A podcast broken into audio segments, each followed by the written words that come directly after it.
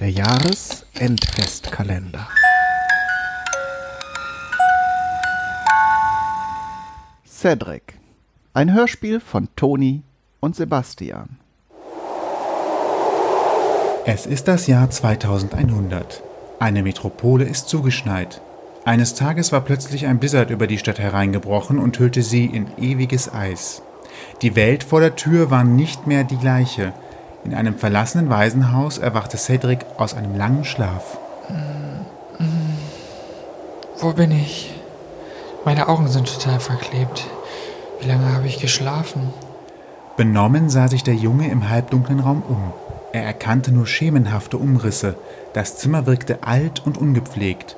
Von den Wänden hingen Tapetenfetzen herunter. Schummriges Licht fiel durch das einzige Fenster im Raum. Es war mit Eisblumen bedeckt. Mir ist kalt. Mir ist verdammt kalt. Cedric richtete sich auf und ließ die Beine aus dem Bett baumeln. Er trug nur ein Nachthemd und seine Hände waren blau gefroren.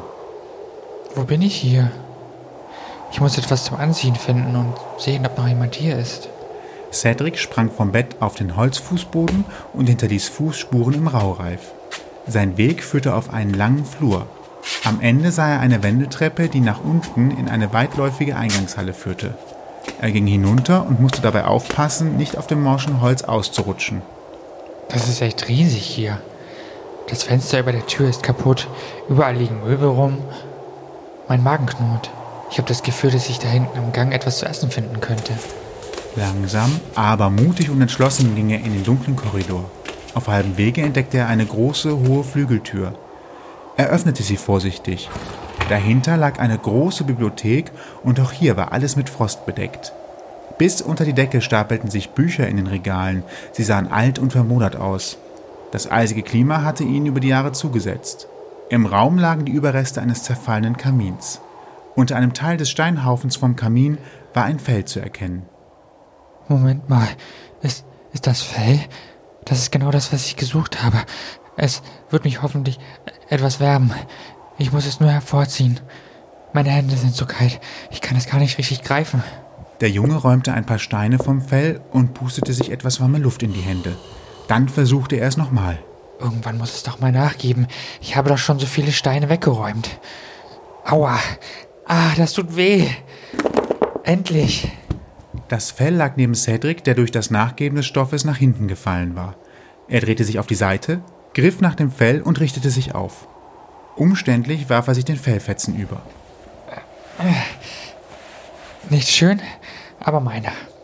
Jetzt muss ich nur noch etwas für meine Füße finden.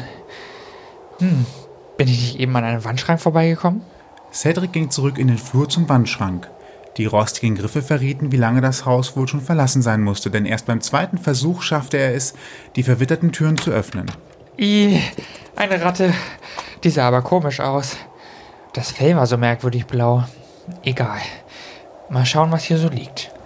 Er tastete über die Fächer im Schrank. Innen roch es stark nach altem, modrigem Holz. Er kroch hinein und fand in der hintersten Ecke eine Blechkiste. Sie gab ihm ein paar Knöpfe, Nähnadeln und eine Rolle festes Klebeband frei. Er fand ebenfalls eine Schere. Huch, was ist das denn hier? Ein Stück Leder. Vielleicht kann ich mir daraus einen Schuh basteln. Mit der Schere aus dem Blechkasten versuchte er das Leder passend zu schneiden, aber die Schere war angerostet und schnitt nicht mehr gut. Es kostete einige Mühe, den Stoff zu teilen, aber nach einiger Zeit schaffte er es dann doch. Jetzt muss ich das Leder nur noch irgendwie um die Füße legen. Hm. Natürlich. Vater hat mir doch gezeigt, was man mit Klebeband alles machen kann. Ich klebe das Leder einfach fest. Gesagt, getan. Cedric machte sich an die Arbeit. Wie immer war es die größte Herausforderung, das Ende des Klebebandes zu finden, dann ging es aber auch schon los. Langsam schnitt er gleich lange Enden, die um sein Fußgelenk geklebt werden sollten. Dann überlegte er, wie er sich das Leder um die Füße legen sollte. Am besten ist es, ich stelle mich mal mit dem Fuß auf die Mitte. Jetzt kann ich einfach die Enden mit dem Knöchel verbinden und habe eine abgeschlossene Hülle. Fühlt sich schon direkt viel wärmer an. Am anderen Fuß das gleiche. Zur Sicherheit klebte er weitere Bänder um die Füße, so lange, bis ihm seine Lederschuhe dicht erschienen. Mit einem weiteren Stück machte er sich einen Gürtel, mit dem er das Fell aus der Bibliothek fester an den Körper fixieren konnte. Ich muss dringend etwas zu essen finden. Ich habe Hunger. Ich gehe einfach mal den Flur bis zum Ende durch. Ah, hier muss der Speisesaal gewesen sein. Das da hinten sieht aus wie die Küche. Ich sehe Fliesen. Cedric lief durch den alten Speisesaal rüber zur Küche. Sie war bis auf einen alten, verrosteten Kühlschrank in der Ecke leer. Er öffnete die Kühlschranktür. Ih, Spinnen. Ich hasse Spinnen. Verzieht euch. Hier sind ein paar Konservendosen. Dosenfleisch aus Schwein. Abgelaufen Dezember 2090. Das klingt gut. Jetzt muss ich nur noch einen Dosenöffner finden. Er sah sich um und an der Wand entdeckte er ein Küchenbeil. Anders ließ sich die Dose in dieser Situation wohl nicht öffnen.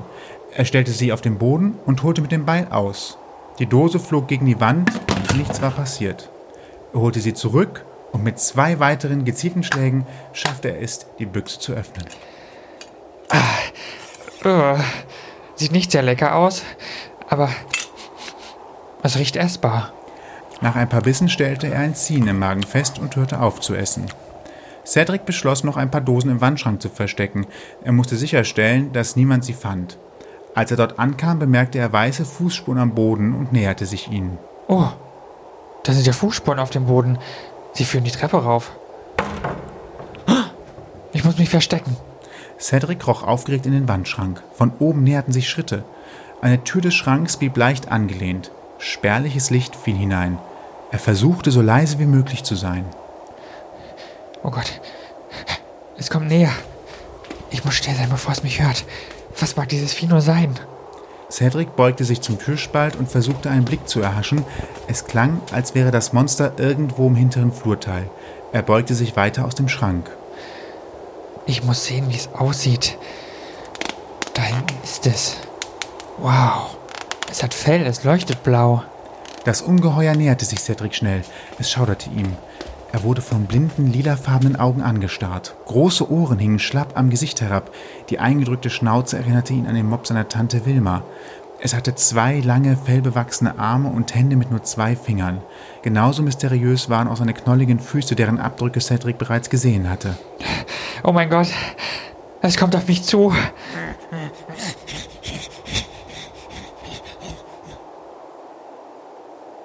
Stunden mussten vergangen sein. Cedric war noch immer im Schrank gefangen und lauschte in die Stille. Sein Herz pochte laut. Sonst vernahm er nichts. Langsam wagte er einen erneuten Versuch, die Tür zu öffnen. Aber es klappte nicht. Das Monster war noch da. Er steckte den Kopf in den Schrank und seine Finger tasteten nach Cedric. Es schnüffelte blind umher und aus seinem Mund tropfte blau-grüner Speichel. Oh Mist. Es gibt keinen Ausweg. Ich muss dieses Vieh loswerden. Wo sind denn nur die Dosen hin? Ah, hier. Dir werde ich zeigen. Nimm das.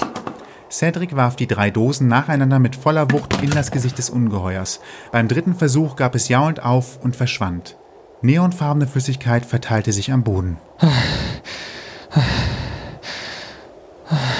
Oh, was ist das? Pinkes Blut? Was soll ich nur tun?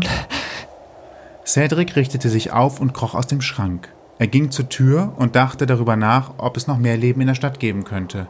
Vielmehr interessierte ihn aber, wo seine Eltern stecken mochten. Er trat hinaus in den Schneesturm und lehnte sich für einen Moment an die Tür. Schützend hielt er die Hände vors Gesicht und versuchte etwas zu erkennen. Er ging erste Schritte die Treppe hinab und stand bis zum Knöchel im Schnee. Vor ihm breitete sich ein großer, schneebedeckter Platz aus. Im Hintergrund ragte ein kirchenähnliches Bauwerk mit zwei Türmen empor. Sie waren durch den Sturm kaum sichtbar. Meter hoch waren die Eismassen und ihm blieb nichts anderes übrig, als sich hindurchzukämpfen. Während er sich seinen Weg bahnte, peitschte ihm der Sturm ins Gesicht. Der Schnee war so hoch, dass nur noch Kopf und Arme zu sehen waren. Er bemerkte nicht, dass er eine Spur vom Blut des Monsters hinter sich herzog. Er kämpfte sich weiter durch die eisige Kälte, nicht ahnend, dass ihn jemand vom Dach des Waisenhaus aus beobachtete.